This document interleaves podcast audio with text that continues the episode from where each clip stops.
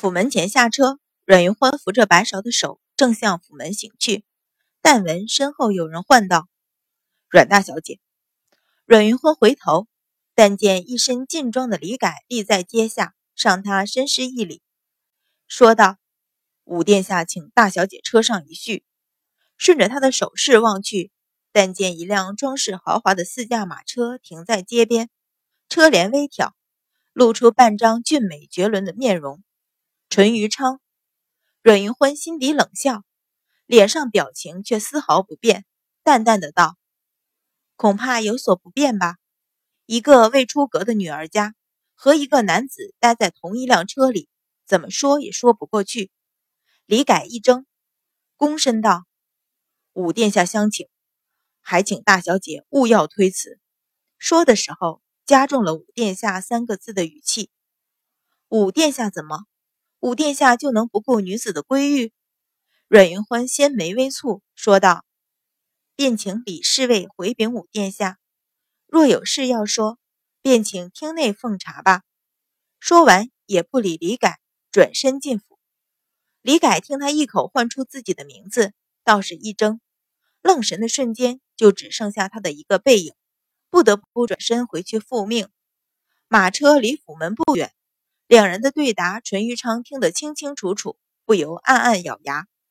不识抬举的东西，喝道：“走吧！”一声令下，马车驰动，林林走远。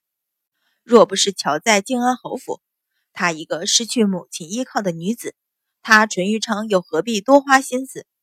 府内阮云欢闻报，对小厮担忧的眼神视若不见，淡道：“武殿下既然不来。”想必没什么要紧的事，转身出厅，向后院行去。刚进垂花门，就听身后一声大喝：“阮云欢！”樊香儿一身粉嫩，上穿克斯尼金银如意云纹袄，下穿百褶如意月裙，头上金晃晃、亮闪闪的戴着新妇的赤金如意簪，大步赶了上来，仰头向他怒视，说道：“是不是你？”是不是你陷害我？那件事虽然没有见他做过什么，可是自己总感觉处处有他的影子。更何况这府里自己也就得罪过他。阮云欢微微挑眉，问道：“樊姨娘何出此言啊？”有意无意将“樊姨娘”三字点中，提醒她的身份。虽然她是侍郎之女，虽然她是贵妾，但……妾就是妾，在这府里半奴半主，居然出口直唤大小姐的名字。樊香儿被“姨娘”两个字噎了一下，脸上怒气更盛，咬牙问道：“那天是你设计对不对？你恼我在建安侯府推你，就设下这个局害我，对不对？”哦，阮云欢扬眉，似笑非笑的瞧着他，问道：“在建安侯府，原来是樊姨娘推了我。”我怎么听说不是呢？你，樊香儿气结。那件事发生之后，自己人前人后再没承认过是自己推了阮云欢一把。阮云欢见他脸色一阵青一阵白，不屑的摇头，冷笑道：“樊姨娘，你莫忘了，当日不是我让你去划船，也不是我让你讲月娇的坏话，更不是我将你一个人留在浴室。”更不是我让你爬上我爹爹的床，你如今就算要怨旁人，恐怕也是怨错了人吧？他语速缓慢，却字字有力，像一把小锤子砸入樊香儿的心里。樊香儿整个人僵住，一步步回想，确实阮云欢没有做过什么，反而处处显出阮云乐的身影，不由结结巴巴道：“可是，可是我和阮二小姐……”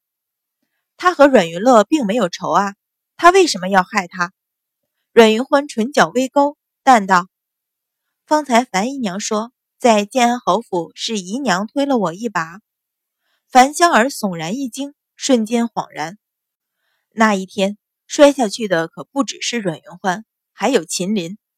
那件事虽然是秦氏设计，自己不过是帮手，可事情发展到最后，受害的却是秦林。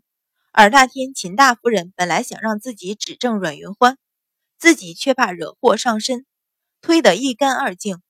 如果是秦家将这笔账算在自己头上，再想到阮云乐和秦家的关系，樊香儿不由手足冰凉，却说不出话来。这个时候，阮云乐刚从正屋出来，远远见两人立着说话，便大步冲来，大声喝道：“樊香儿！”樊香儿愕然回头，还没等反应，就见阮云乐二话不说，扬起手掌，狠狠一甩，啪的一声脆响，脸上已重重挨了一记耳光，热辣辣的疼。樊香儿被打得愣住，瞬间想起刚才阮云欢的话，顿时怒火中烧，大声道：“贱人，你敢打我！”扑上前抓住阮云乐的头发，劈头盖脸的打了回去。阮云乐怒骂道。谁是贱人？你这个不要脸的女人，勾引我爹爹，你才是贱人，臭贱人！双手直上直下，全部向樊香儿脸上招呼。今天一早，辛娜的妾室要给主母敬茶，他便晚些过来。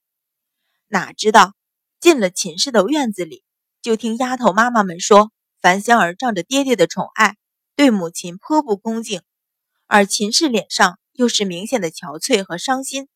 他本来就怒上心头，此刻又见他和那个小地方回来的丫头勾搭在一起，就忍不住上前动手。